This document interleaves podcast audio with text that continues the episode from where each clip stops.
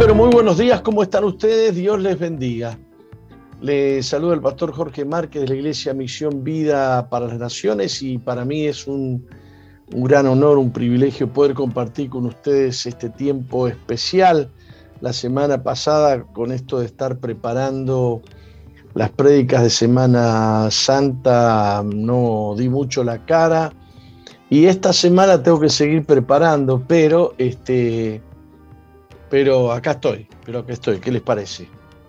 Eh, a todos, a todos, felices Pascuas.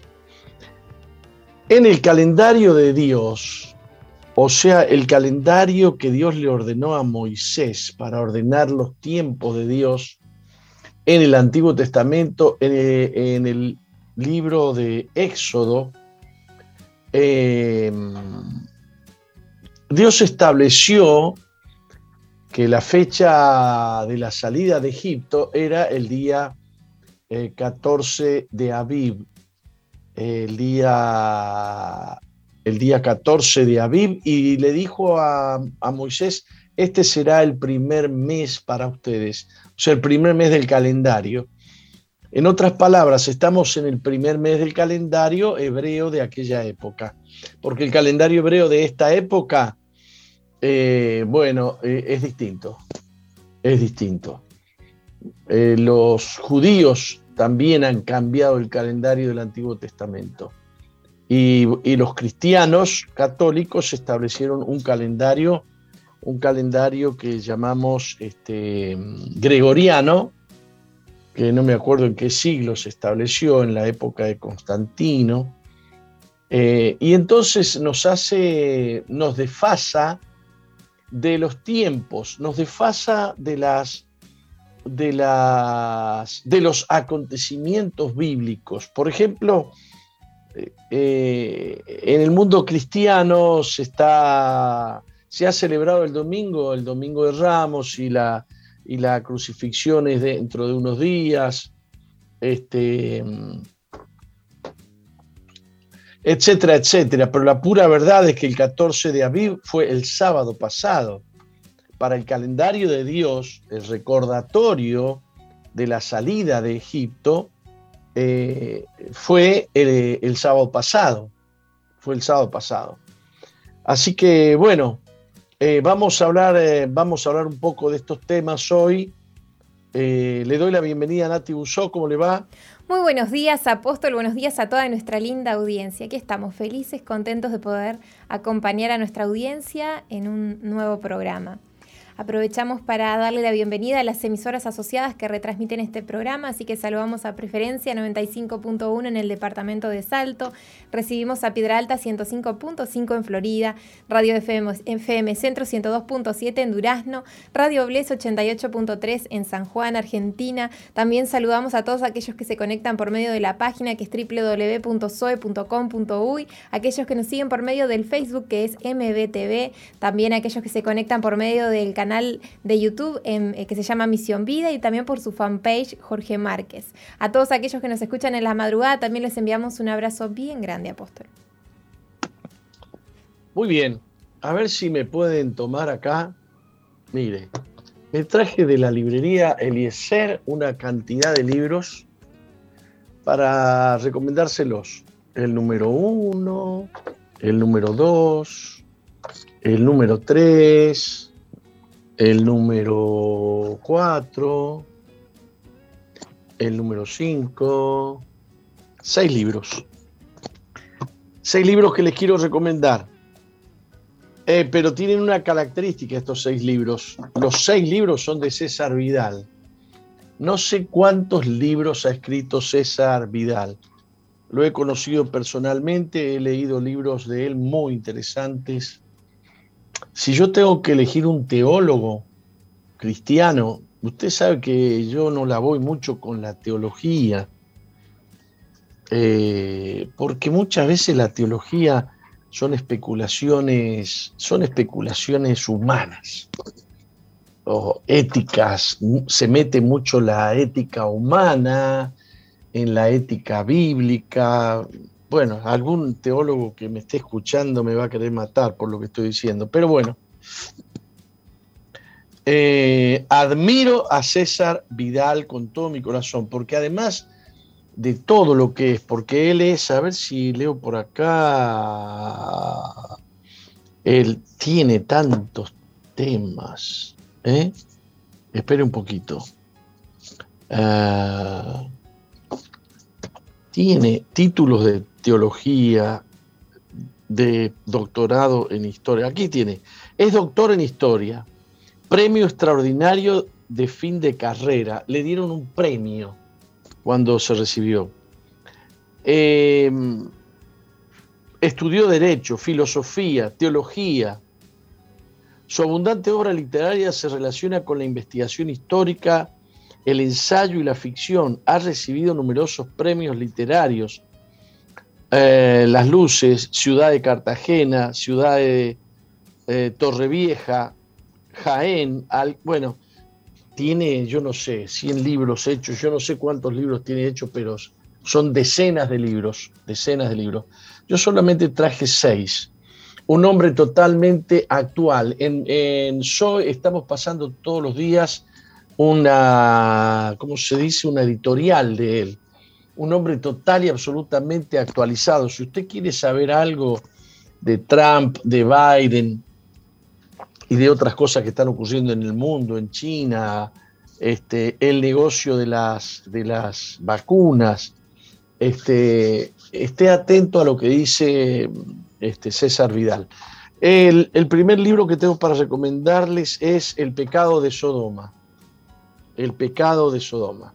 Ustedes saben que a los homosexuales en la Biblia se les llama sodomitas. Había, había abundaba abundaba el homosexualismo en Sodoma. Así que se identificó la palabra Sodoma a la palabra eh, sodomita. Sin embargo, el pecado de Sodoma no fue el homosexualismo. No fue. Eh, ¿Les cuento cuál fue el pecado de Sodoma? No, no se los cuento. Este libro está en librería Eliezer. Si quiere saber, venga y consiga el libro más que un rabino, más que un rabino. Este libro lo muestra a Jesús no como un creyente occidental, sino como el Hijo de Dios, pero además de el Hijo de Dios viviente, eh, lo presenta a Jesús como un judío que conocía toda la ley, que estas cosas que estamos aprendiendo nosotros, por ejemplo, sobre la Pascua, él celebró la Pascua, él fue desde chiquito a Jerusalén a celebrar las fiestas de Dios. ¿No te gustaría saber qué, qué cosas practicaba Jesús? Jesús comía lo que comían los, los judíos, Jesús guardaba el sábado, como todos los judíos. A veces separamos a Jesús como si fuera otra cosa distinta que un judío fue circuncidado como un judío y fue llamado rabino. Y el César Vidal habla de él como algo más que un rabino, mucho más que un rabino. Eh, otro libro interesantísimo es La herencia del cristianismo la herencia del cristianismo. ¿Cuál es el legado del cristianismo? En una época en que las naciones de todo el mundo están buscando el secreto para construir naciones que sean libres, justas y compasivas, César Vidal muestra el camino que hay que seguir. Eh, un libro total y absolutamente eh, interesante porque el legado occidental es el legado del cristianismo.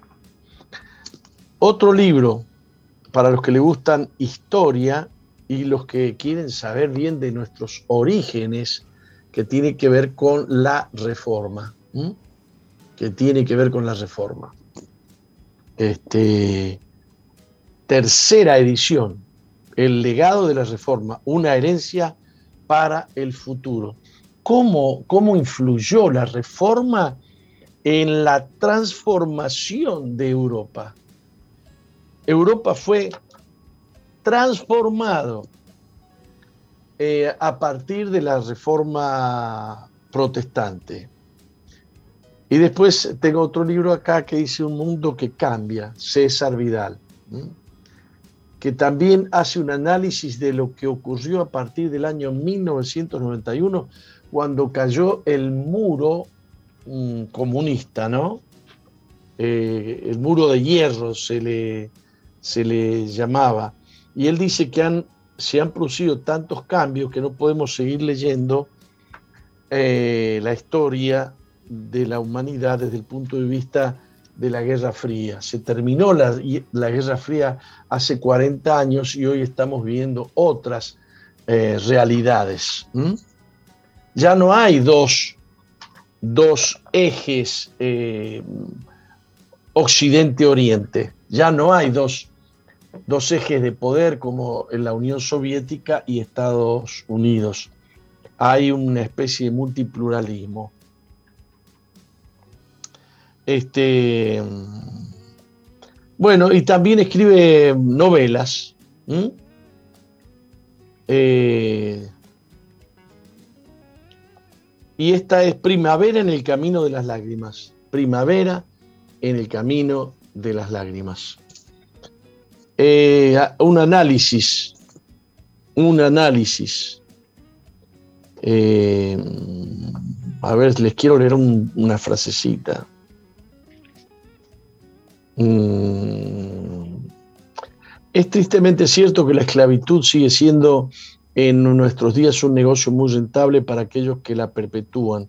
También debe ser un llamamiento a la conciencia para todos aquellos que desean un mundo más justo y en suma un mundo mejor. Han llegado, han llegado una cantidad impresionante de títulos a nuestra librería Eliezer, no tenemos que, olvidarnos de la costumbre de leer. Eh, necesitamos leer, necesitamos conocer.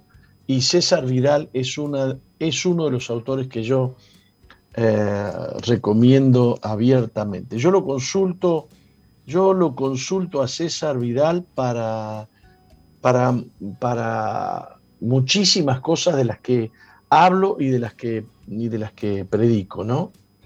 Eh, él tiene un análisis agudo de la realidad que estamos viviendo y es un conocedor de la historia, es un historiador impresionante, además de un teólogo increíble.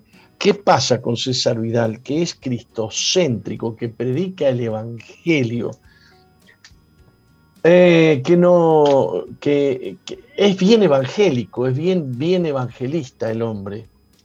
Eh, me gusta. ¿Qué, quiere que le diga? Bueno. Saludo a Betty de Melo, saludo. Yo estoy viendo, ¿qué estoy viendo? ¿Mi fanpage? Estoy viendo mi fanpage acá. Este, a ver quiénes están conectados. Parece que Hoy no se han conectado mucho. ¿Eh? Con la ruedita. Ahí está. Sí, sí, se han conectado. Comparte video. Eh, bueno, muchos saludos, Gustavo. Bendiciones, mi amada iglesia. Dios les bendiga, Apóstol Ciudad del Plata. Bien. Gracias. Amén. Eh, estoy fortalecida en ti, Señor. Mejor gracias. Tú eres fiel, gloria. Aleluya. ¿Mm? dice Cristi Martínez a ver si comienzan a engancharse. Buen día. Voy a compartir con ustedes un PowerPoint, una enseñanza que va a salir en pantalla, así que los que puedan conectarse al PowerPoint o a, nuestra, a nuestro YouTube de Misión Vida, eh, avísenle a la gente, por favor. Buen día, estamos acá con la abuela María y Ezequiel desde Joaquín Suárez, bueno, un saludo, Paula. Este pasa muy rápido, dice. ¿Qué es lo que pasé muy rápido? Ah, los libros. Ah, los libros, bien. Y bueno, pero hacete una vueltita por el ICER y vas a tener, no seis, vas a tener 50 eh, títulos nuevos, ¿eh? ¿eh? A ver, bueno, muchos corazoncitos, muchas palmitas, muchas aleluyas, este, muchos me gustas. Me gusta y, no estoy, ¿Puedo, no puedo ver YouTube. Quiero ver YouTube un minutito. ¿Usted está viendo YouTube, Nati? Sí, tengo aquí abierto y tenemos saludos de Yolanda Coitiño que dice por, la por las mañanas la radio, por las noches tu casa, Dios amado, qué bendición. Dice bendice a nuestros pastores. Tenemos a Isabel Marisa Bueno que dice felices Pascuas a todos los hermanos de nuestra congregación y también para nuestros pastores. Dios les bendiga. Es el Encina, dice, bendiciones para todos, bendecido día de Santa Semana. Edilain Godoy dice, bon dia apóstol desde Brasil, nos escribe. Muy bien, muy bien. Ah, y desde eh. Argentina nos escribe Ramá y dice que está esperando eh, el programa del día de hoy con muchas ansias. Ramá desde San Juan, Argentina. Se comunicó con nosotros al 094-929-717. Ajá. Bueno, eh, muy bien, siendo las 11 y 18, les cuento que nos vamos a preparar entonces para compartir con ustedes parte de las enseñanzas que voy a dar esta noche en la iglesia. A, tanto a la gente que está entrando en YouTube como a la gente que está en mi fanpage, les quiero pedir que me comenten quiénes me siguieron o quienes siguieron las reuniones de las noches y si hay cosas que no han quedado claras.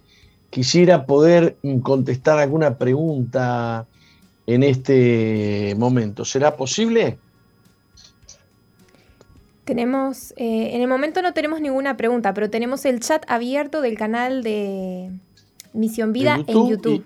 Y, el de, la fanpage. Ahí está. Usted fíjese si aparecen preguntas porque hemos enseñado cosas que han salido de la eh, de las enseñanzas de todos los años, ¿no? Por ejemplo, esto de que eh, no seguimos más el calendario gregoriano. Eh, ¿Cuál es el día que, Jesús realmente murió? ¿Es importante o no es, o no es importante? A ver, déjeme ver mi fanpage, a ver si aparecen algunas, algunas mm, preguntas. A alguien que me diga si estuvo estas, eh, estos días atrás enganchado, enganchada. Eh, si le gustó, si no le gustó. Hay mucha gente que pone corazoncitos nomás. Eh, cuando comenzaba el mes, cuando comenzaba el mes Aviv, que se tiene en cuenta para saber el comienzo del año. Bueno, para, para saber cuándo comienza el mes de Aviv hay que ir a un calendario eh, eh, judío, hay que ir a un calendario judío. Porque el calendario judío tiene el mes de Aviv. Lo que no tiene el calendario judío es que el mes de Aviv sea el primer mes del año. Para ellos el primer mes del año, para el calendario actual, moderno, el primer mes del año es cuando ellos celebran el Día del Perdón, que, para el calendario de Dios sería el mes séptimo. Sería el mes séptimo. Pero el mes de Aviv, entonces, eh, hay que ir a un calendario judío. Entonces, en el calendario judío, el 14 de Aviv, cae eh, el sábado pasado. Y aparece, puede aparecer como Aviv o como Nisan. Porque, eh, claro, cuando los judíos fueron llevados cautivos a, a Babilonia, en Babilonia los babilonios a ese mes le llamaban Nisan. Entonces se utiliza un poco indistintamente el nombre de Aviv o de Nisan. Y la enseñanza bíblica es que eh, Dios ordenó que el día 10 de ese mes, que debía ser el primero de los meses del año, el día 10 había que apartar un cordero. Eso es lo que Dios le ordenó a Moisés antes de sacar al pueblo de la esclavitud de Egipto. Y, eh, el día 14 debían sacrificarlo y debían comerlo a la noche mientras ellos comían el cordero de la Pascua, la sombra de la muerte estaba matando a todos los primogénitos de Egipto y de los animales del campo y todas las bestias de Egipto. Y esa noche murió aún el hijo mayor del faraón. El faraón era la de, una de las deidades o la deidad más importante de, de Egipto. Y el hijo era divino, era el sucesor, era el dios sucesor. Por lo tanto, imagínese el shock que fue para todo Egipto que muriera el primogénito por la dureza del corazón de Faraón que no los había dejado salir, esta vez sí tuvieron que salir. Eh, Marita Canoniero me dice, vamos todas las noches, apóstol, muy claras las explicaciones. Nisam significa primavera, me dice Sofía Vera. Mire, yo no lo sabía, Sofía. Muchas gracias. Eh, no sé qué significará Aviv, pero se le llama en la Biblia se le llama en la Biblia a, estas fiestas de Aviv, se les llama las fiestas de primavera. ¿Eh? También significa primavera, mire usted, mire usted. Aviv significa primavera y Nisan significa primavera. ¿Por qué? Porque, porque en este momento así como nosotros estamos entrando, ¿estamos en el otoño ya? Sí. Estamos en el otoño, ellos están en la primavera. Este, y comienza la, ha comenzado la cosecha de la cebada, por ejemplo, que madura antes que el trigo. Entonces, este, ¿Por qué se apartaba exactamente el día 10 el cordero? Me dice Sofía Vera. Eso habría que preguntárselo a Dios. Sofía, Dios dijo que el día 10 había que apartar el cordero. El cordero debía ser muy bien escogido, examinado, lo tenían que tener guardado hasta el día 14, supongo yo, que bien alimentado, lavado, porque era un, un sacrificio cruento era un, sacrificio y que y se iba a tomar la sangre de ese animalito inocente y se iba a poner en los postes de las puertas y en los dinteles de las puertas y la sangre os será por señal, dijo el Señor. ¿Por qué Dios eligió el día 10 y por qué eligió el día 14? Esas cosas son, son de Dios. ¿Aparece alguna otra pregunta en YouTube? Por el momento no. Saludos si tenemos de eh, Diego Vidra desde Pando, nos dice presente. Después va Batriz Peña, dice buenos días, mis amados, Dios les bendiga. Está Rodríguez, dice estuvo bueno, es refiriéndose a la reunión de ayer. Eh, dice por acá eh, Luis Leis, Dios les bendiga grandemente, amados. Siempre que puedo escucho el programa. Saludos y bendiciones desde el barrio Sayago. Bueno, eh, le adelanto que hoy estamos en el día de la resurrección. Y usted me va a decir, pero ¿cómo? ¿Cómo resucitó Jesús en un día miércoles? Hoy es martes. Perdón, hoy es martes. No. Hoy la noche. No, pero hoy es el día de la resurrección, porque el día miércoles comienza con la caída del sol, estimada. Bien. Así que esta, cuando cae el sol, es miércoles, día de resurrección. Nos tenemos que ir acostumbrando porque los judíos medían el día a partir de la caída del sol. Cae el sol, comienza el nuevo día. Entonces, eh, y vamos a estar estudiando hoy que realmente Jesús resucitó. Ah, bueno, ustedes dirán, ¿por qué martes? ¿Por qué miércoles? ¿No era que Jesús resucitó un domingo? No, lo que, lo que pasa que cuando Jesús murió, la resurrección de Jesús cayó en día domingo. Cayó, no existía la palabra domingo, ese es un nombre posterior. Cayó el primer día de la semana. Cayó y cayó el primer día de la semana y cayó en una fiesta que se llama eh, de las primicias, de las primicias, donde había que eh, presentarse delante de Dios y ofrecer las primeras los primeros manojos de la cebada. Y si había algún otro fruto había que estaban cosechando ahí en primavera, había que traer las primicias a Dios.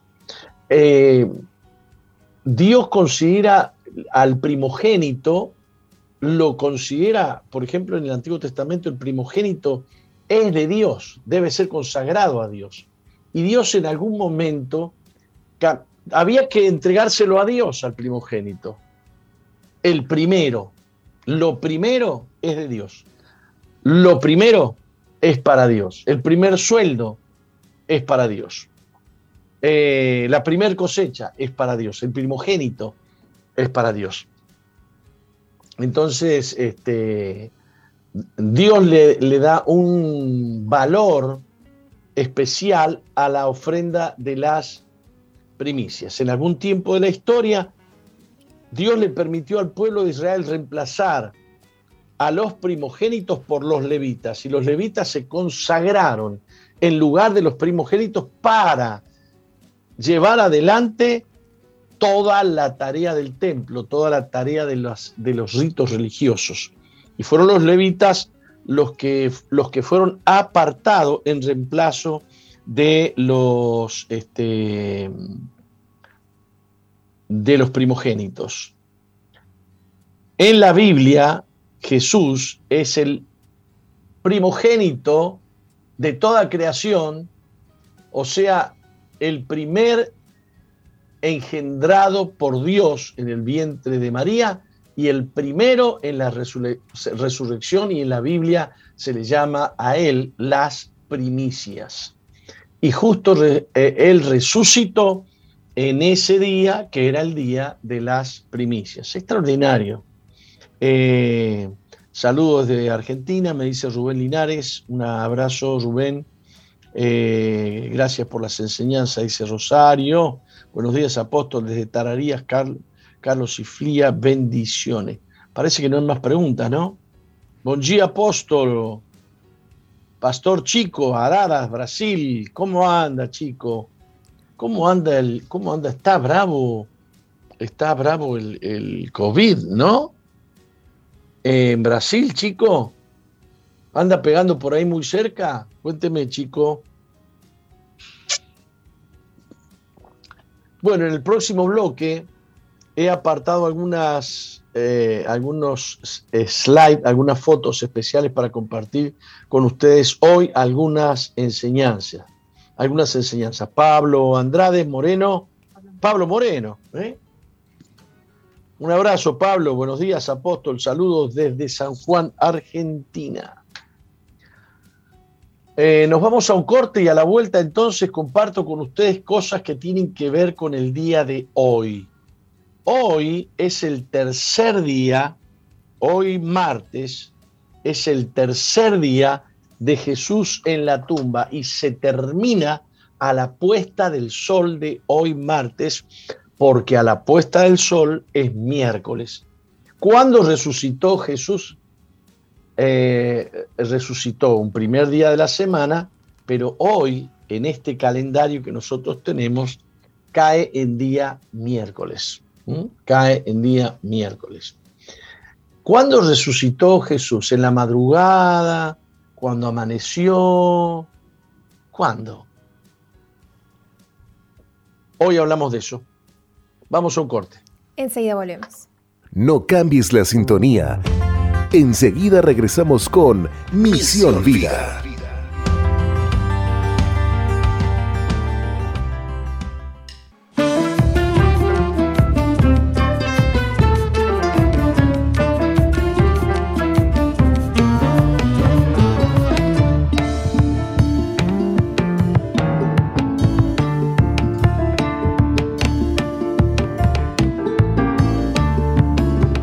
Bueno, me contestó nuestro pastor chico de Araras que todo está cerrado y la, la, iglesia cerrada en Brasil. Está muy bravo, muy bravo Brasil. Yo les pido que oremos, no, no solamente por nuestros hermanos, sino por Brasil en general. Este, dice Carlos Fabiana, Carlos y Fabiana, eh, gracias por las enseñanzas, la última cena, el pan con levadura y la Pascua, el pan sin levadura. Eh, ¿Qué más tenemos? Qué, eh, qué hermosas las enseñanzas estos días, como he podido aprender, gracias por compartir, ansiosos por seguir aprendiendo, gracias y bendiciones desde Tarariras. Bueno. Les dije que iba a compartir con ustedes eh, algo de las enseñanzas que, pienso mm, dar esta noche. Conéctense, por favor. Conéctense esta noche a las 19 y 30 horas. Los que están lejos, ¿no? Los que están cerca, anótense y vengan al, culto. Estamos teniendo reuniones, no es por nada, pero son reuniones lindas. Reuniones muy lindas este, agradecidos a Dios. Eh, parece que la gente este año no salió tanto de vacaciones y gracias al COVID está viniendo a, la iglesia. Hay, eh, hay avidez por las cosas de Dios. Bueno, vamos a, a, poner el primer cuadrito, ¿qué le parece? Que tengo por acá. Este, esto sale por, esto sale esto sale eh, por YouTube, Misión Vida, y sale por mi fanpage, Jorge Márquez Uy. Y tenemos, eh, y decimos que hoy es el, el día, perdón, el día 14 es el día que Jesús fue crucificado. Eh, y esto fue el sábado pasado en lo que es el calendario de hoy. En el calendario del año 30, y les voy a enfatizar esto, en el calendario está determinado el día que Jesús fue crucificado. Eh, porque es, fácil, te vas a la luna llena del 14 de abril del año 30 o 32, no sé bien qué año fue, este, y y, queda, y queda clarísimo qué día cayó. Cayó el día miércoles. Jesús fue crucificado día eh, miércoles y murió eh, miércoles 14, miércoles 14. Y murió antes de la puesta del sol. Todos los que lo estaban, lo habían crucificado, los que habían todo el día contra Jesús, eh, estuvieron, estuvieron este, eh, apurándose porque no querían contaminarse, porque a la puesta del sol se celebraba la Pascua, se celebraba la Pascua. Entonces, la Pascua se celebraba en la noche, y en la noche ya era el día 15, y en el día 15 ya comenzaba la fiesta de los panes sin levadura. Así que Jesús murió el día de la Pascua, 14, entre las dos tardes, entre las dos tardes, y fue sepultado antes de la puesta del sol. Así que contamos a partir de la puesta del sol cuántos días y cuántas noches Jesús. Entonces aparece eh, si murió el jueves, tenemos jueves, viernes y sábado. Ahora lo vamos a ver, jueves, viernes y sábado. Hay muchos que especulan con, que si son literales las tres noches y los tres días, o si son pedazos de días o pedazos de noche.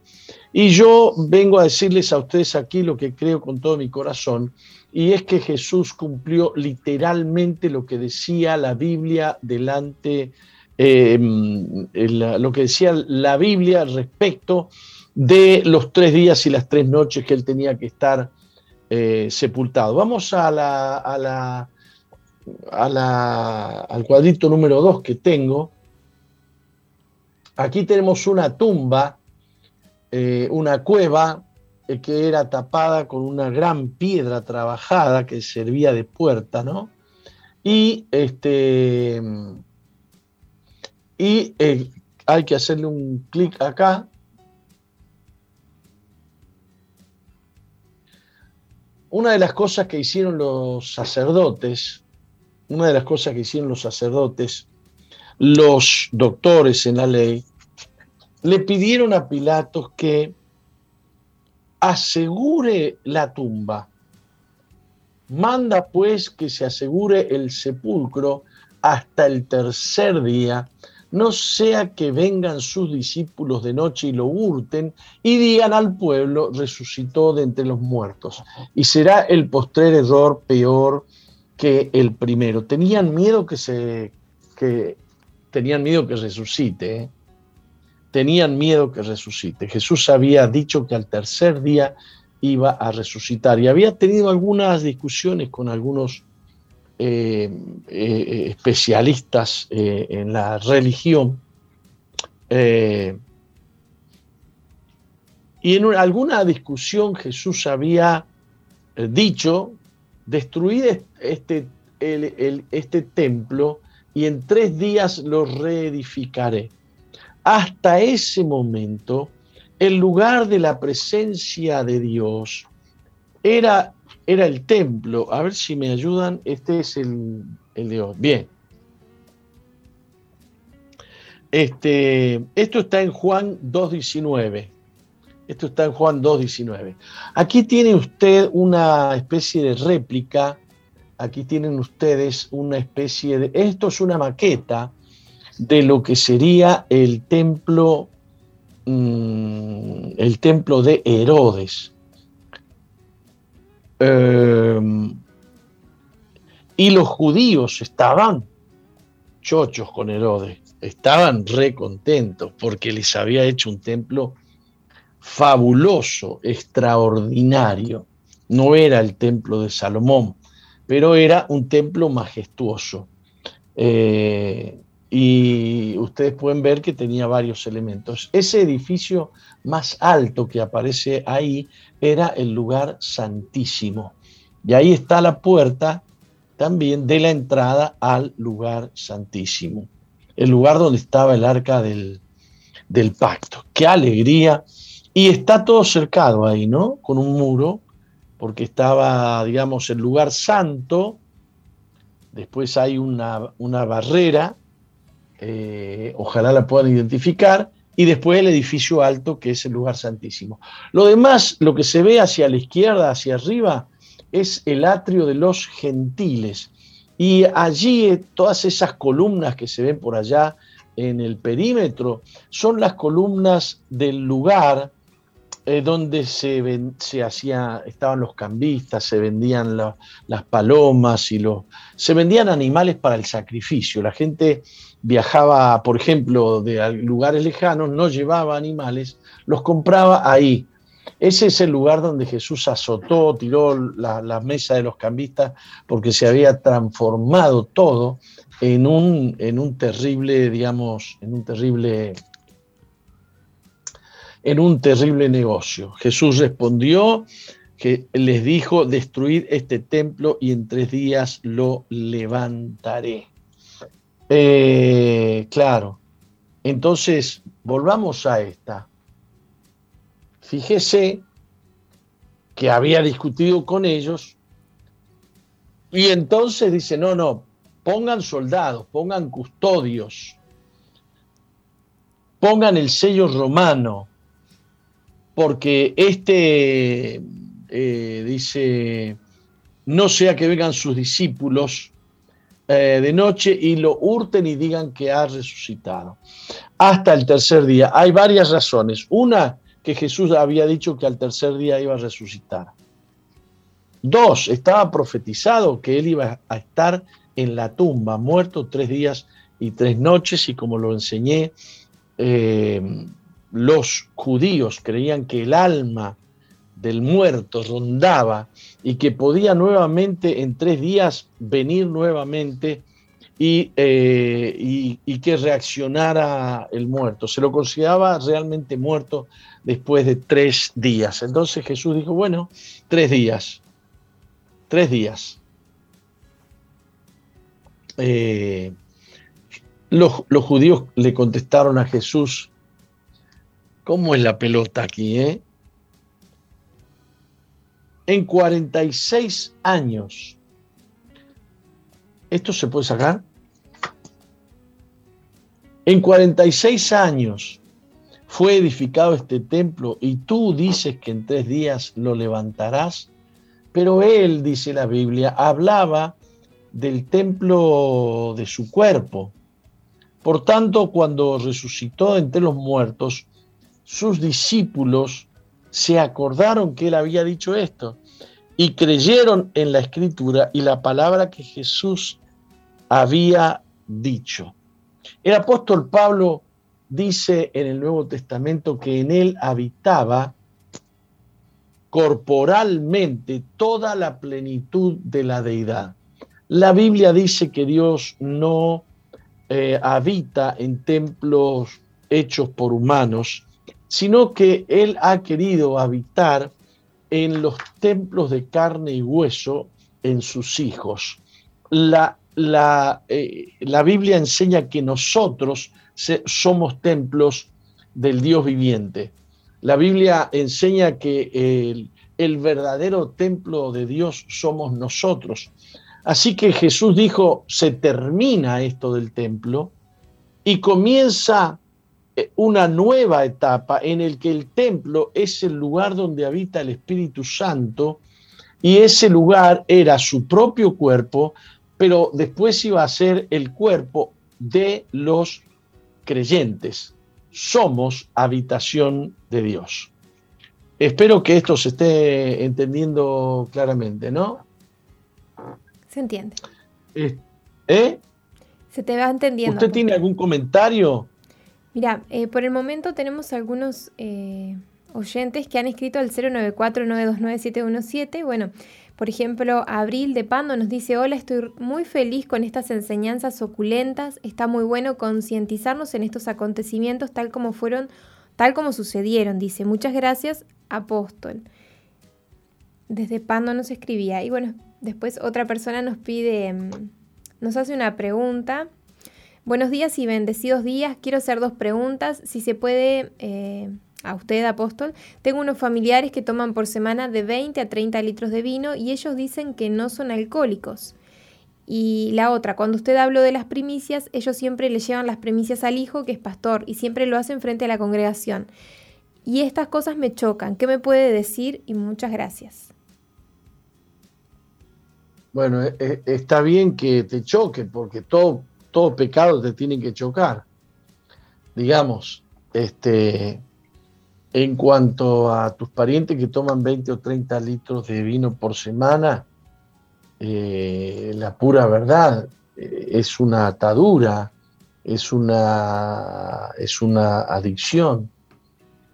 Está muy mal, hay que orar por ellos como se ora por cualquier pecador que esperamos que se arrepienta y que venga a los pies este, de Jesús, ¿no?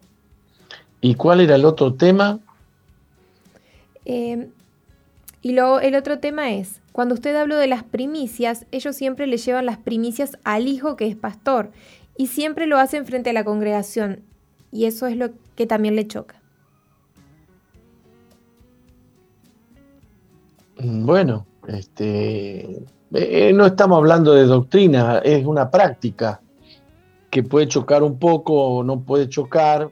Este, eh, no sé, no sé, no, no me voy a meter a opinar sobre, sobre eso, ¿no? Eh, pero resulta, bueno, ya que hablaste de las primicias, ya que hablaste de las primicias, en el Antiguo Testamento, Dios ordena que al día siguiente del primer día de reposo, subsiguiente al día de reposo solemne, especial, que es la Pascua,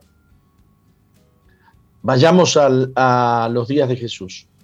El día miércoles Jesús murió. Ese día es día de reposo solemne. Es decir, no cae día sábado, cae en cualquier día de la semana, pero ese año cayó en día miércoles. Ese es un día de reposo y debe ser respetado no debe trabajarse ese día. Ese día se aparta de una manera especial para celebrar la Pascua. Para celebrar la Pascua. Y dice, en el primer día siguiente al, al Shabbat semanal, después de la Pascua, o sea, Jesús muere un día miércoles, el próximo, el próximo sábado o el próximo día de descanso es el sábado siguiente, al otro día, al primer día después del primer sábado, eh, celebraréis la fiesta de las primicias. Y les ordena que vayan al campo y que cosechen eh, los primeros frutos y los traigan a la casa de Dios. Coincide perfectamente con la resurrección de Cristo, mire. Dios tiene todo calculado, la posición de la luna, la cosecha, eh, exactamente, exactamente, exactamente.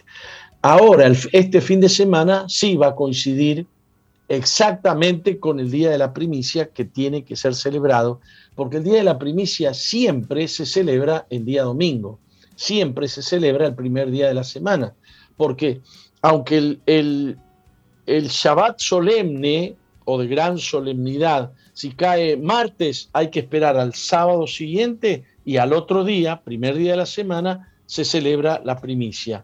Se celebra el primer día de la semana, día de resurrección. ¿Usted está entendiendo lo que estoy diciendo? Le voy siguiendo. No, le pregunté si me entendió. Ese es otro tema, ¿no? Le, le voy tratando, por eso le dije, le voy siguiendo. Ay, ay, ay, ay, ay, ¿cómo lo explico entonces? La orden del Señor, de Dios, en Éxodo, es que hay que celebrar una segunda fiesta. La primera es la Pascua. La segunda fiesta de la primavera es la de las primicias. Eh, creo que voy bien con el orden, ¿no? Sí, el orden de las fiestas. Eh, ¿Cuándo se celebra la fiesta de las primicias? La fiesta de las primicias. Ah, no, no, la segunda fiesta era la de los panes y levadura, que, eh, que comienza el mismo miércoles a la noche, es decir, el jueves, al día siguiente de la, de la, de la, del sacrificio del cordero. Al día siguiente comenzó siete días de festividad de los panes sin levaduras. La tercera fiesta es la de las primicias. Entonces, ¿qué dice el Señor? Caiga, no importa qué día cae la Pascua, la primicia caerá, la primicia caerá al día siguiente del primer Shabbat que viene después de la Pascua. O, sea, el primer sábado. O sea, el primer sábado. Eh, ¿Hasta ahí entendiste? Hasta ahí entendí. Bien. ¿Y cuál es el día siguiente del primer sábado después de la Pascua? La fiesta de las primicias, dijo usted que se celebra el día siguiente del primer sábado. Sí. Al día siguiente del primer sábado después de la Pascua.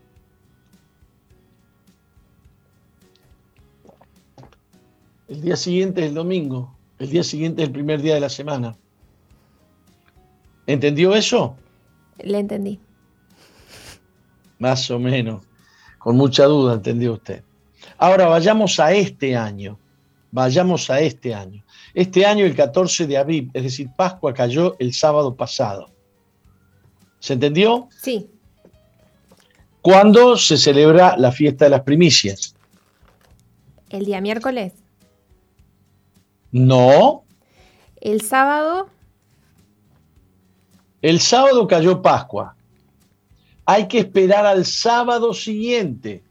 Y el día siguiente del primer sábado después de Pascua se celebra la fiesta de las primicias. ¿Ahora entendió usted?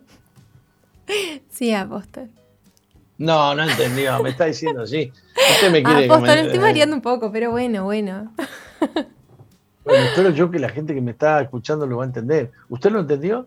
Sí, Nati lo entendió, Nati Arreyaga.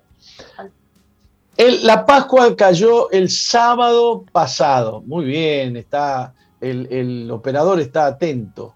El domingo que viene, claro, la Pascua cayó en día sábado.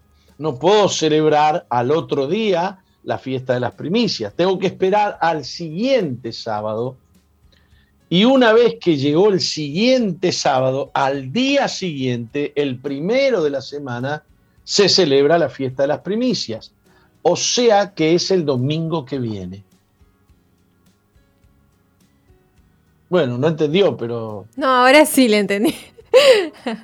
ahora sí, uno tiene que como que eh, abrir el entendimiento, ¿no? O sea, dije, bueno, tal vez voy a escuchar, porque claro, yo me estaba mareando acá con los días. claro, pero dije, no, voy a escuchar lo que me está diciendo. Y tal, y ahí le entendí. Ahora, bien, bien, bien. Eso significa que el domingo que viene nosotros vamos a celebrar la fiesta de las primicias, que no es otra cosa más que la fiesta de la resurrección, porque la fiesta de las primicias cuando murió Jesús hace dos mil años, cayó justito el día, el primer día de la semana, ese domingo. Y cuadró lo que vamos a ver después de que volvamos. Porque yo les voy a mostrar un cuadro de cómo ocurrieron las cosas hace dos mil años, que no ocurrieron como ocurrieron este año acá. Vamos a un corte. Vamos.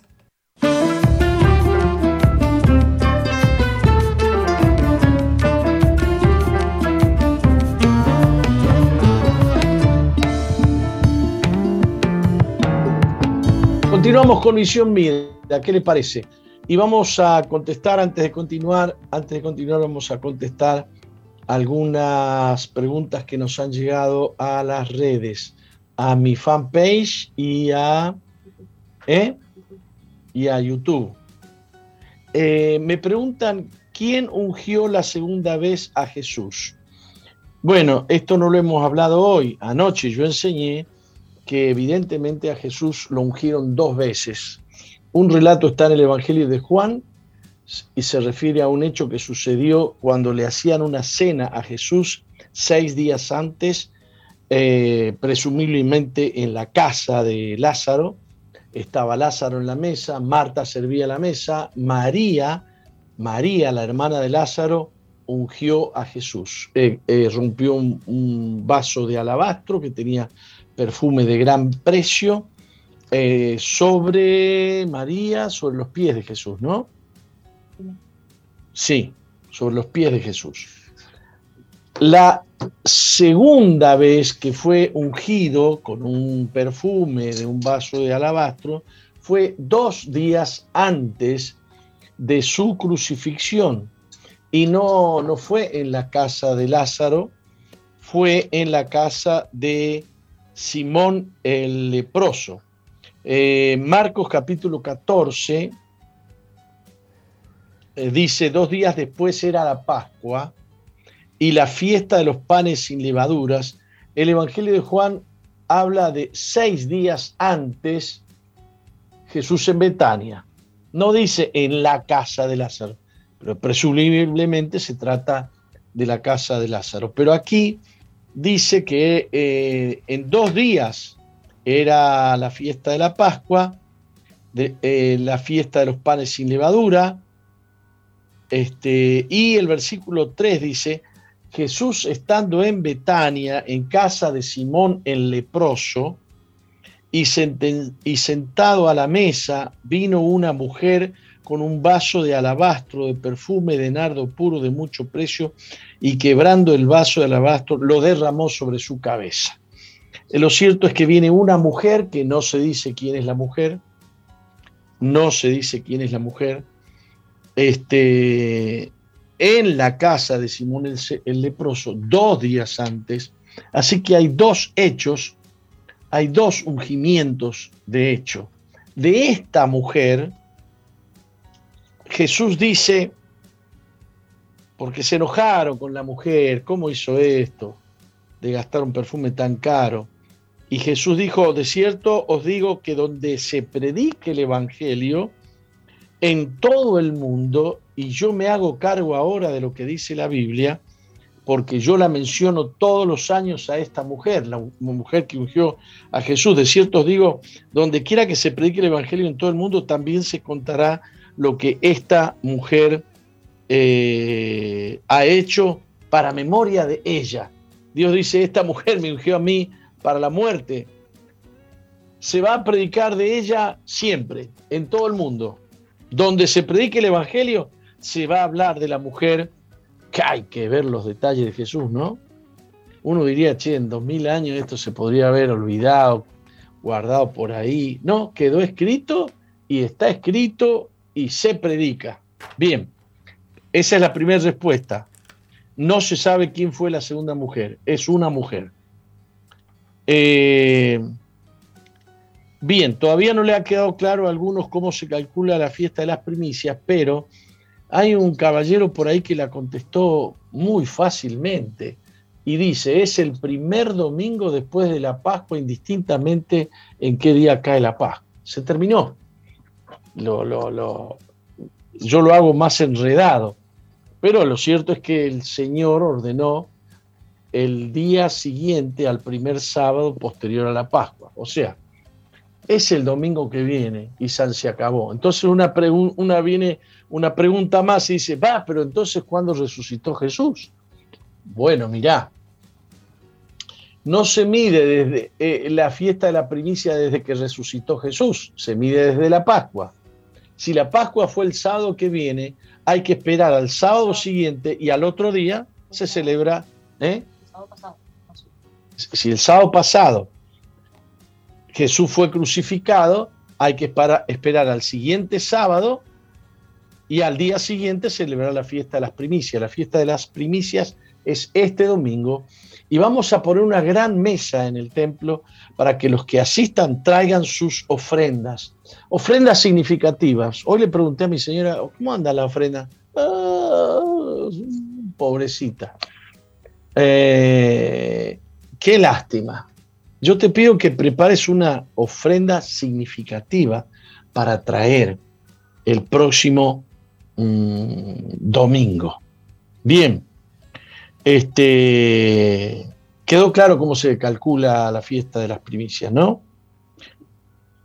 ¿Dónde volver a ver las prédicas? Eh, dice, van a vender las prédicas, no las vamos a vender, están colgadas en las redes. Usted entra a mi fanpage y busca la prédica de anoche, la del día anterior, la del día anterior, eh, eh, usted entra en YouTube Misión Vida y ahí están las prédicas, ahí están las reuniones completas. Aunque yo he pedido que las que ya están editadas, aparece solamente la enseñanza, así que no necesita comprarla. Ahora, si usted me quiere traer una ofrenda a mí, bienvenida. Este, bien.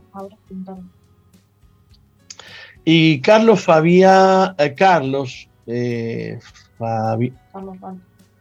son dos, Carlos Fabiana, dice. Sí, un matrimonio.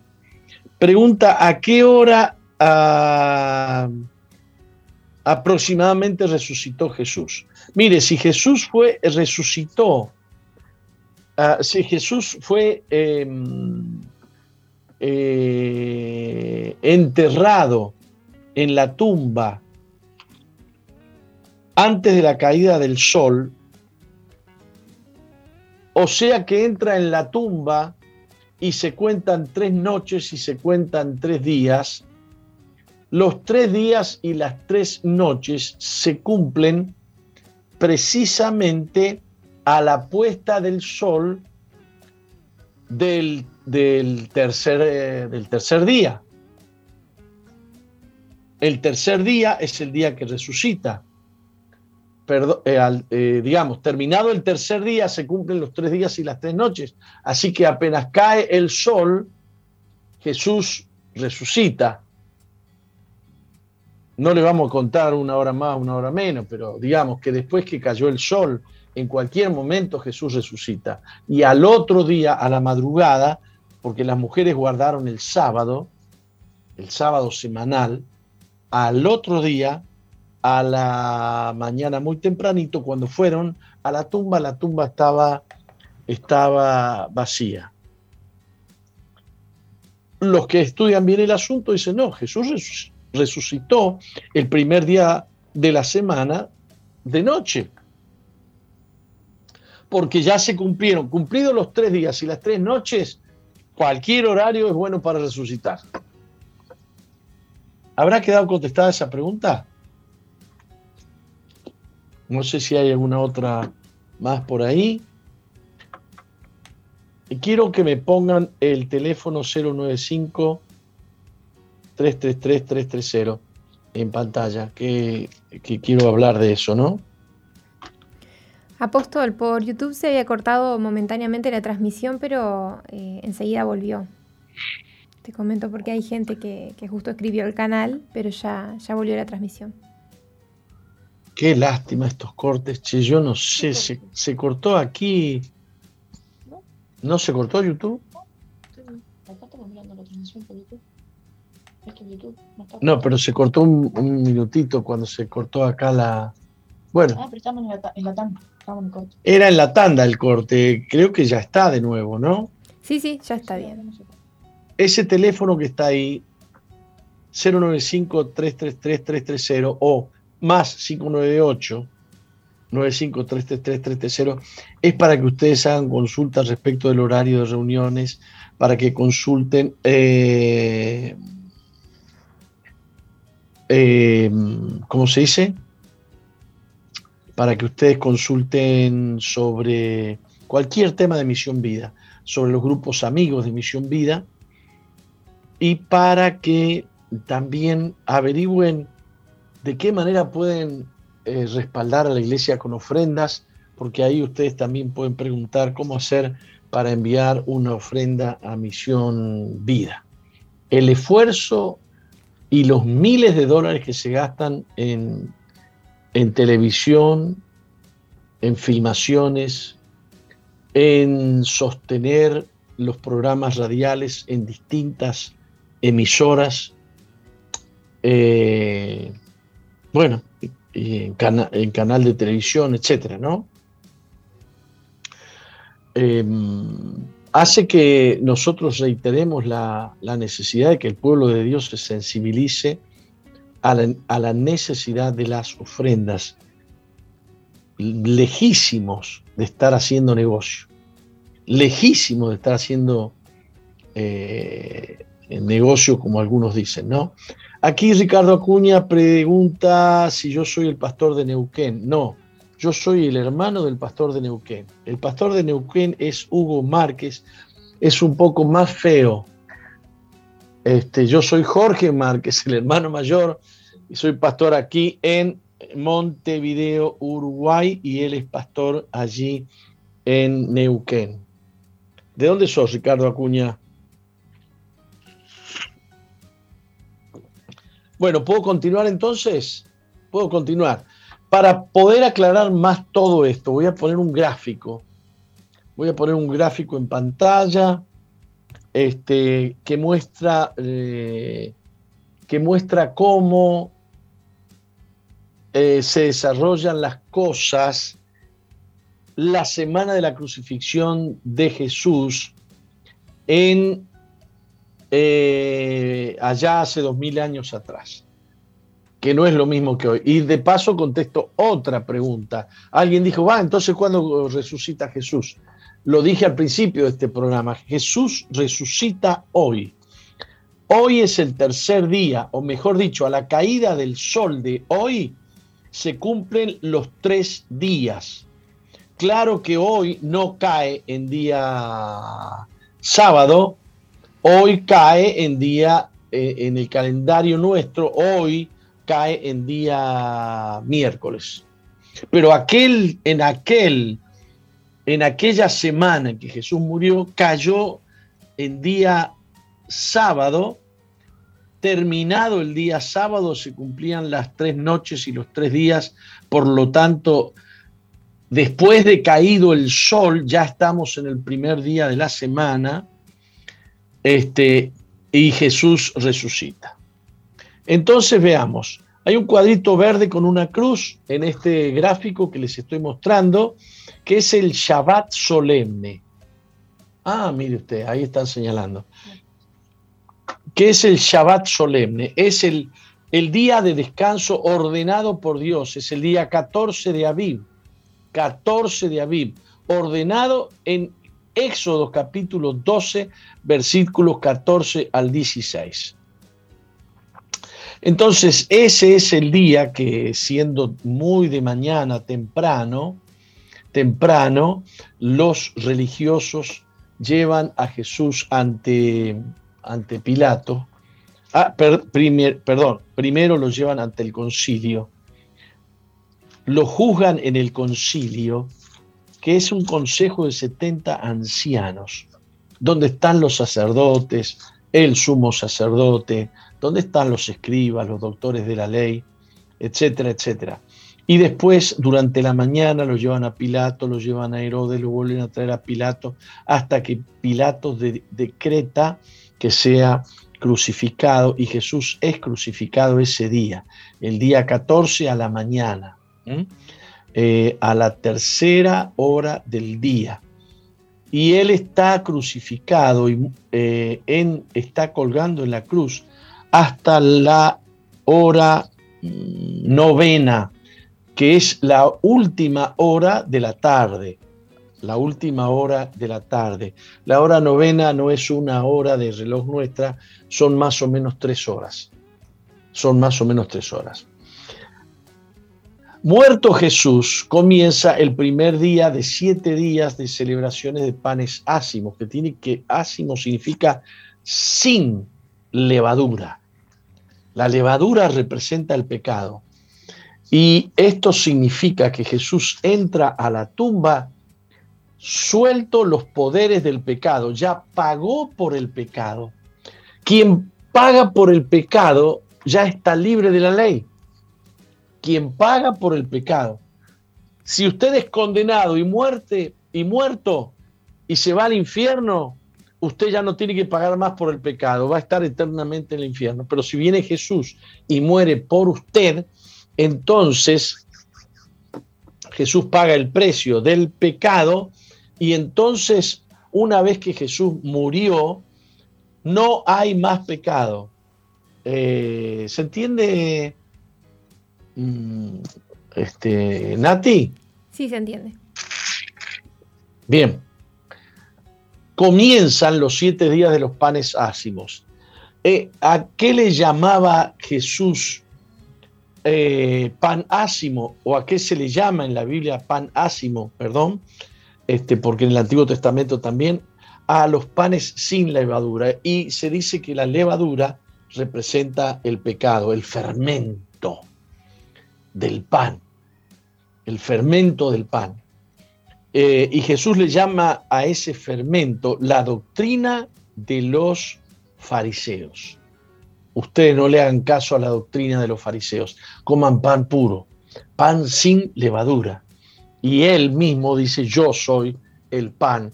O sea, la doctrina que ustedes tienen que escuchar es lo que yo hablo. El cielo y la tierra pasarán, pero mis palabras no pasarán. Este, eh. En aquel entonces cayó en día miércoles, en día miércoles. Esto se ha constatado por un reloj de la NASA que puede retroceder en el tiempo mil, dos mil años, tres mil años. Te puedo decir cuál es la posición de la luna exacta hace tres mil años a las 16 horas o te puede decir cuál es la posición de la Luna o del Sol o de Marte o de Júpiter eh, 3.000 años para adelante. Es un, es una, es un, este, es un reloj eh, astronómico especial. Entonces aquí abajo hay una línea celeste, no sé si, se la, si ustedes la pueden ver. Se ve, sí. Donde aparecen los tres días y las tres noches. El primer día aparece el mismo 14, pero después de la puesta del sol. Por eso hay una flecha ahí eh, eh, arriba, que la fiesta de los panes sin levadura comienza antes del día 15, que ya es 15, porque es la noche. ¿Me va siguiendo usted? Le voy siguiendo.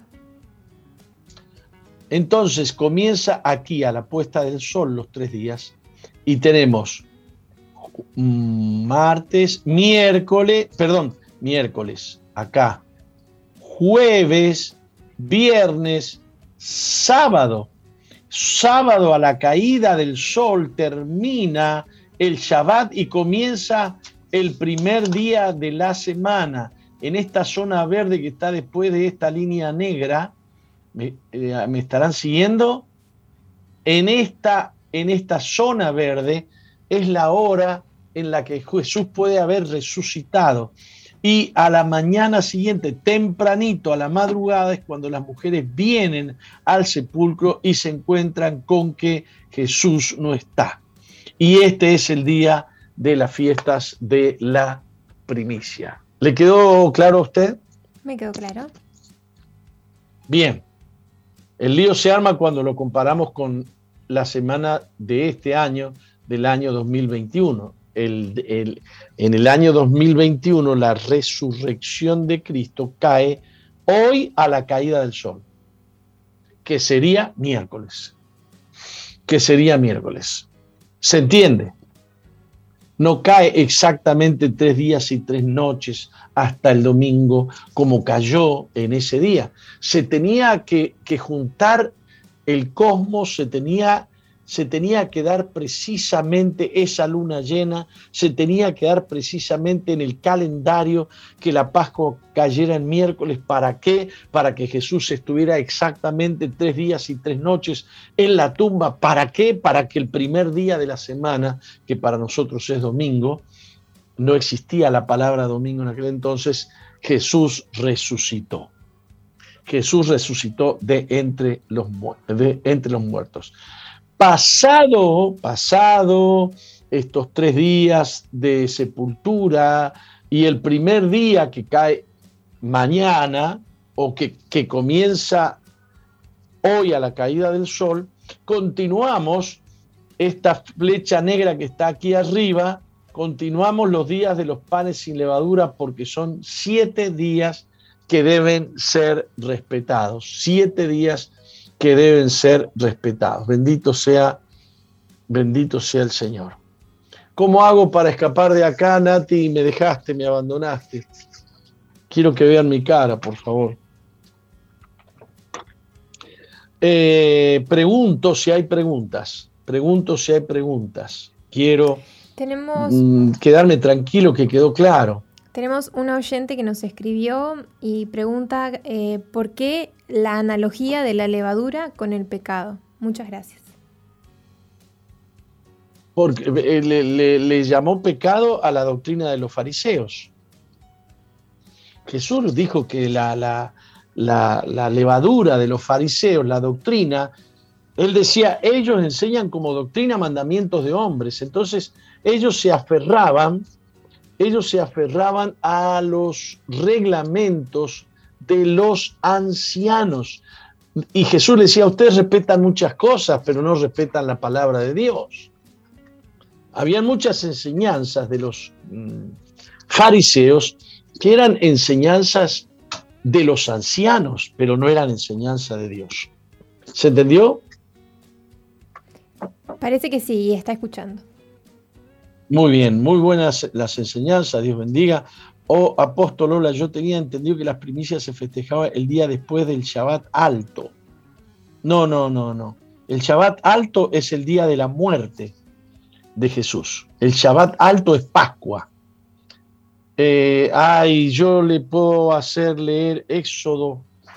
Eh, pedirle a Mónica, búscame Éxodo, eh, que dice que no, que es el día siguiente al sábado.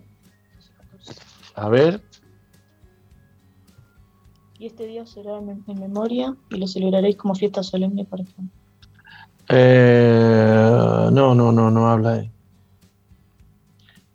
Eh,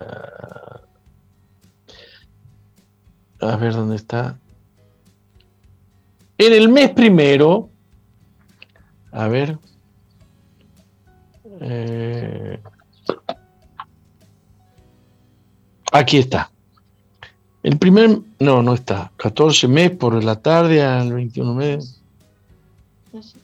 No, no, no, no. No, no, no, no, no, no. Eh, llamame a Mónica, sí, no, no, pierdo tiempo yo en buscarlo. Mm, ah, creo que era en Levítico, ¿eh? ¿Cuál era el pasaje, Mónica, que, que hablaba de la fiesta de la primicia? Levítico 23. No, no estoy seguro que sea Levítico 23 tampoco. Yo ya, ya se lo explico. Eh, ¿Quién me decía esto? Juan Pérez. Eh, el día que el Señor hizo un reposo y no solamente el sábado semanal. 23.15. Miren, Levítico 23.15 dice, contaréis desde el día que sigue al día de reposo, desde el día que ofrecisteis la gavilla de la ofrenda mesida, aquí está ordenando la celebración de Shavuot, la celebración de la venida del Espíritu Santo para nosotros, ¿no? Contaréis desde el día siguiente que sigue al día de reposo. O sea, el día de reposo es sábado, no es el sábado solemne. El día siguiente al, al sábado es el día en que se ofrece la gavilla de la ofrenda mesida, que es la ofrenda de las eh, primicias. Ah, volviendo al dibujito. ¿eh? Eh, no es el, el Shabbat solemne el día de las primicias, es el día de la resurrección. Al menos e, el día, el Shabbat solemne es el día de la crucifixión, es el día de la Pascua. Y hay que esperar tres días y tres noches para, para eh, para poder celebrar las primicias, porque ahí viene el sábado semanal y al otro día eh, la fiesta de las primicias. Bien, estudia bien ese versículo que es un poquito difícil de entender. ¿Cómo se llamaba la persona? Koltov, si alguien conoce al pastor Márquez en Uruguay, Ministerio Impactando Vidas Uruguay, informarle que el Mesías no cargó con el pecado en la cena de Pesach, Ajija, sino después cuando cayó tras sus trasquiladores. Eh, yo no creo haber dicho que en la, en la, en la cena de Pesaj, este, no, no, no. Ah, en la cena de Pesaj sí, porque la cena de Pesaj fue el día 14 después de puesto el sol, es decir, el 15. ya estaba Jesús en la tumba. Había cargado con el pecado ese día, el día 14. Bueno, pero este, hay, hay algunos mesiánicos que... Entendí perfectamente, puso Juan. Ah, bien, Juan Pérez, entendí perfectamente, gracias. Muy bien, Seguimos con los cuadritos que tenemos. No sé ni la hora, 12 y 39. Uy, se nos fue la hora. Tenía que. No, teníamos, no, teníamos esto. Ah, eh, tenía este, pero me olvidé del, del, corte de las 12 y media. Vamos a un corte y volvemos. Ya volvemos. Para finalizar. ¿eh? ¿Tenía algo más para decirme usted? No, no, le estoy acompañando, que ya volvemos, que no se vaya.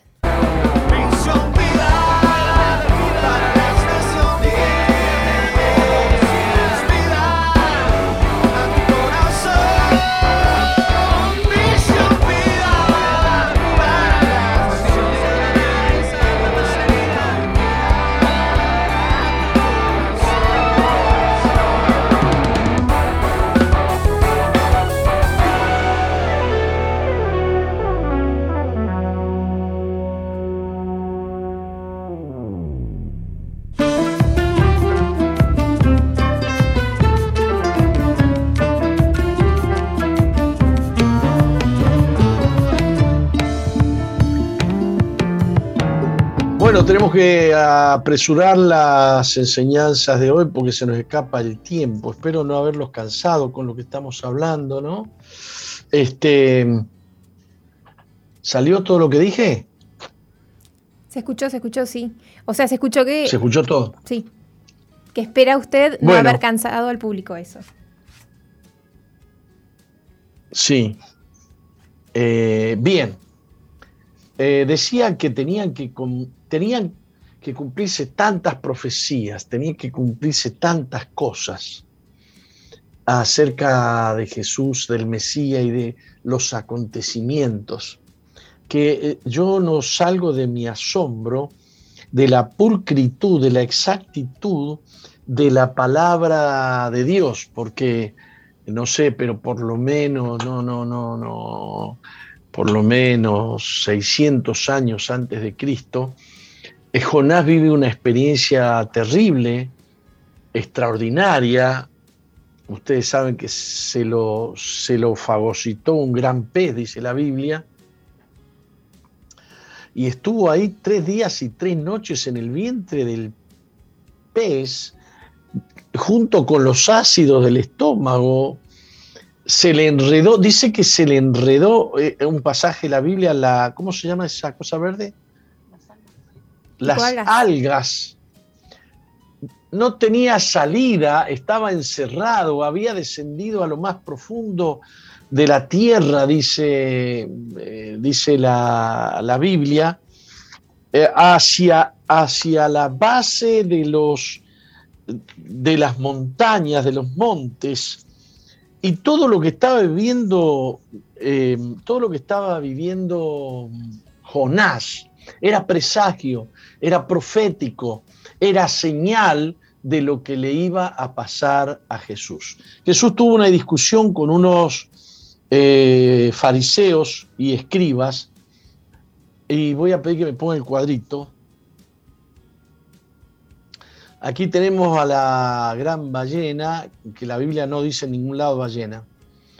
Y Jesús le dice a los fariseos, porque como estuvo Jonás en el vientre del gran pez tres días y tres noches, entonces nosotros hemos enseñado que fueron tres días literales y tres noches literales. Así estará el Hijo del Hombre en el corazón de la tierra tres días y tres noches. Esto es más exacto que lo que yo he enseñado otros años. Yo tengo que desdecirme de algunas cosas que enseñé otros años porque mientras más profundizo la Biblia, más aprendo. Es como, como alguien que tiene tesoros y va sacando los tesoros. Cada año estoy aprendiendo más y yo estoy tan agradecido a Dios por la Biblia, tan agradecido a Dios, Dios me demuestra qué perfecto, qué exacto es lo que Él hace.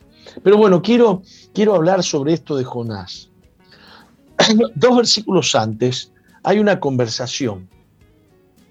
Los escribas y los fariseos le dicen, respondieron algunos de los escribas y los fariseos diciendo, maestro, deseamos ver de ti señal, deseamos ver de ti señal.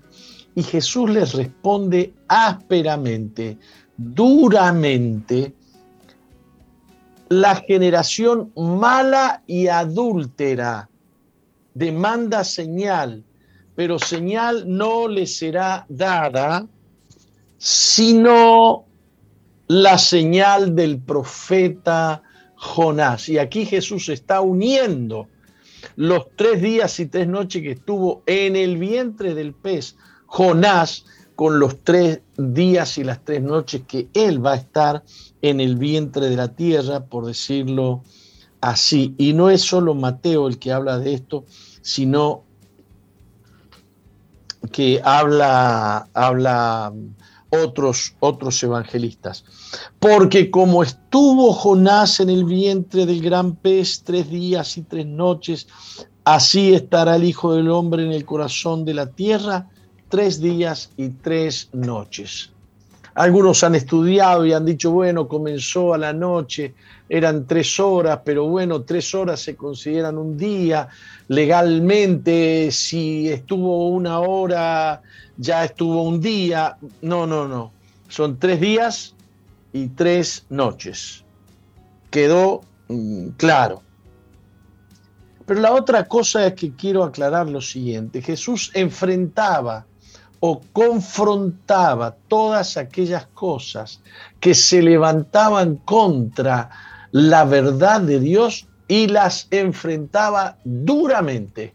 Él no tuvo problema en decirle a los fariseos hipócritas. Y cuando les dice hipócritas, no creo que se los diga suavecito. Bueno, señores, yo veo cierta hipocresía en ustedes. No es así. No es así.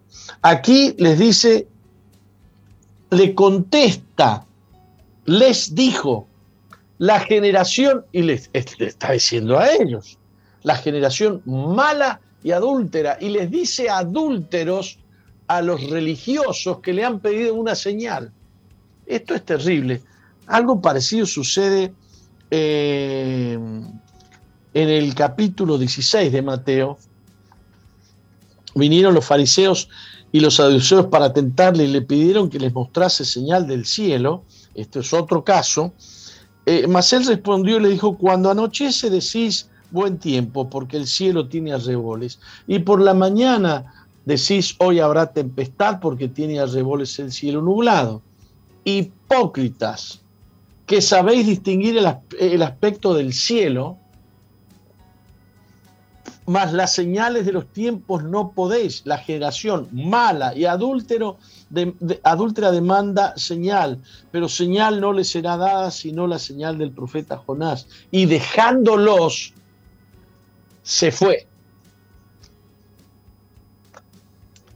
Hay algunos que creen que jamás Jesús trataría mal a algunas personas. No, las trató re mal. Les dijo sepulcros blanqueados, hipócritas. Bueno, les dijo de todo. Les quiero decir algo. La religión resiste las verdades de Dios. El religioso va a esgrimir argumentos racionales, éticos, enseñanza de los estatutos de su iglesia, de su denominación, y se va a oponer férreamente a la verdad de Dios. Eh, el Señor había hecho señales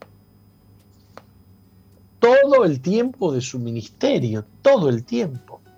Y lo vienen a tentar y a decirle, queremos que nos hagas señales.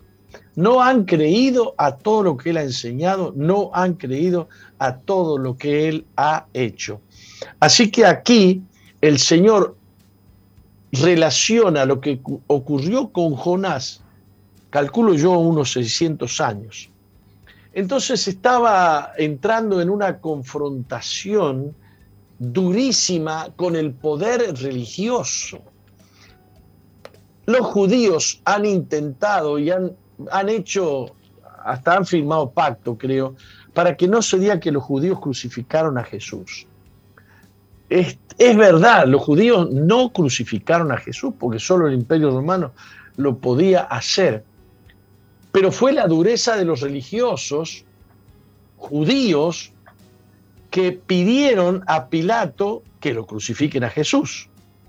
Y esta confrontación hace necesario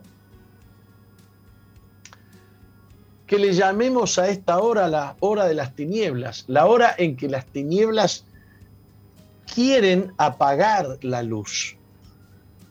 Las tinieblas quieren dominar. Esto es lo que quiere hacer Satanás con el planeta Tierra pero el planeta Tierra ha sido creado por Dios y la luna ha sido creada por Dios y el sol ha sido creado por Dios. Todo le pertenece a Dios y Dios es Dios.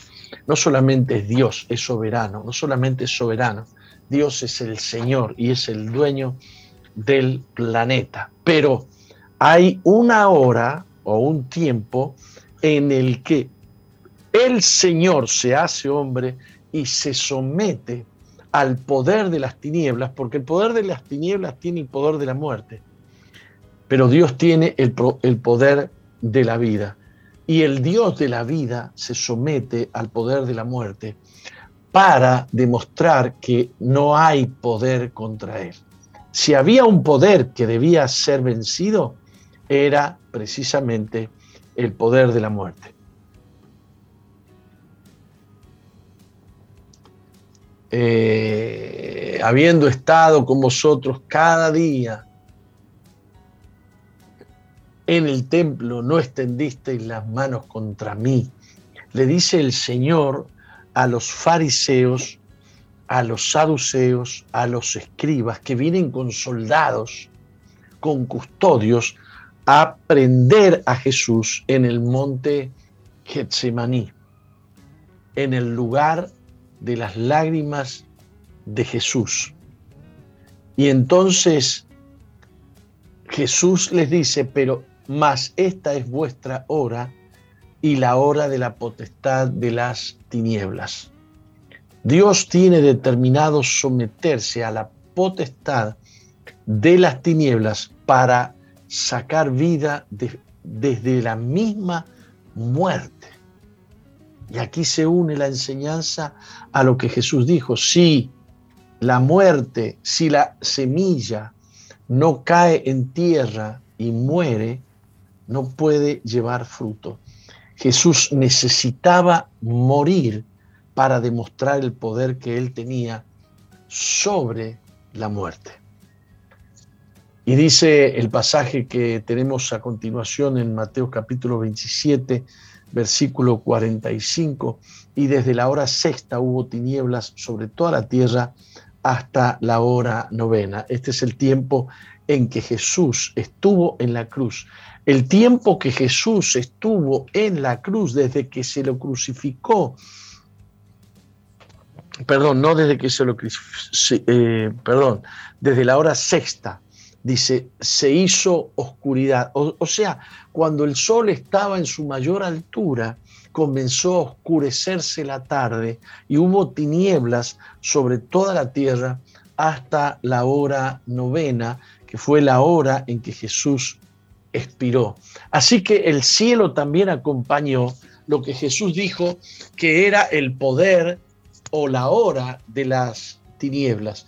Y las tinieblas vinieron ahí, a donde él estaba en la cruz. O sea que los hechos, los hechos, eh, em, se me va la palabra, climatológicos, los hechos climatológicos, los hechos proféticos, las señales del Antiguo Testamento, las profecías, todas las profecías que se estaban cumpliendo ahí en esa hora. Lamento tanto decir que anoche escuché a un rabino decir que Jesús no puede ser el Mesías. Lamento tanto, tanta ceguera. dice que Jesús no puede ser el Mesías.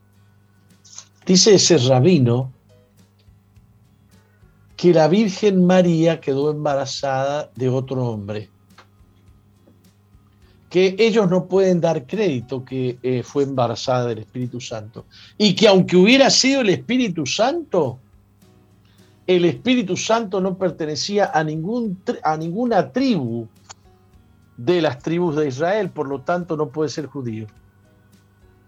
Así que dos tesis. Primero, si hubiese sido Dios quien eh, engendró en, en María y María concibió de Dios, Dios no tiene tribu, por lo tanto Jesús no es judío. Ahora Jesús fue circuncidado, Jesús cumplió la ley, Jesús fue llamado rabino, vivió como judío, respetó las festividades como judío. Eh, ¿Usted me está siguiendo? Le sigo. Y dice, pero lo más probable es que ella quedó embarazada de otro hombre que no sabemos quién es. Si no sabemos quién es el hombre que la embarazó, tampoco podemos decir que sea judío.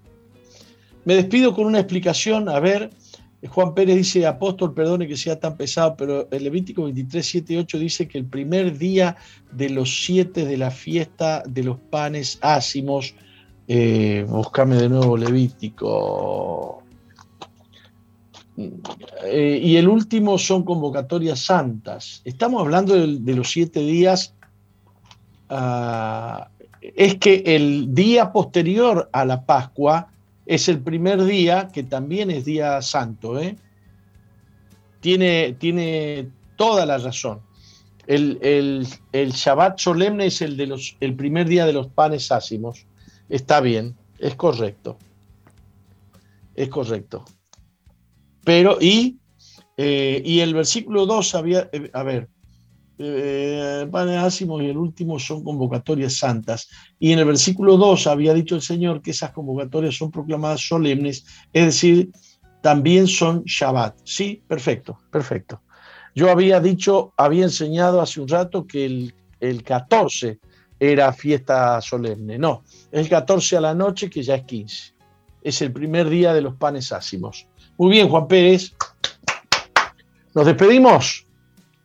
Nos despedimos. Será hasta mañana. Dios les bendiga. Mañana, o sea, hoy después que se pone el sol, celebramos la resurrección, la victoria sobre la muerte. Dios les bendiga. Hasta mañana.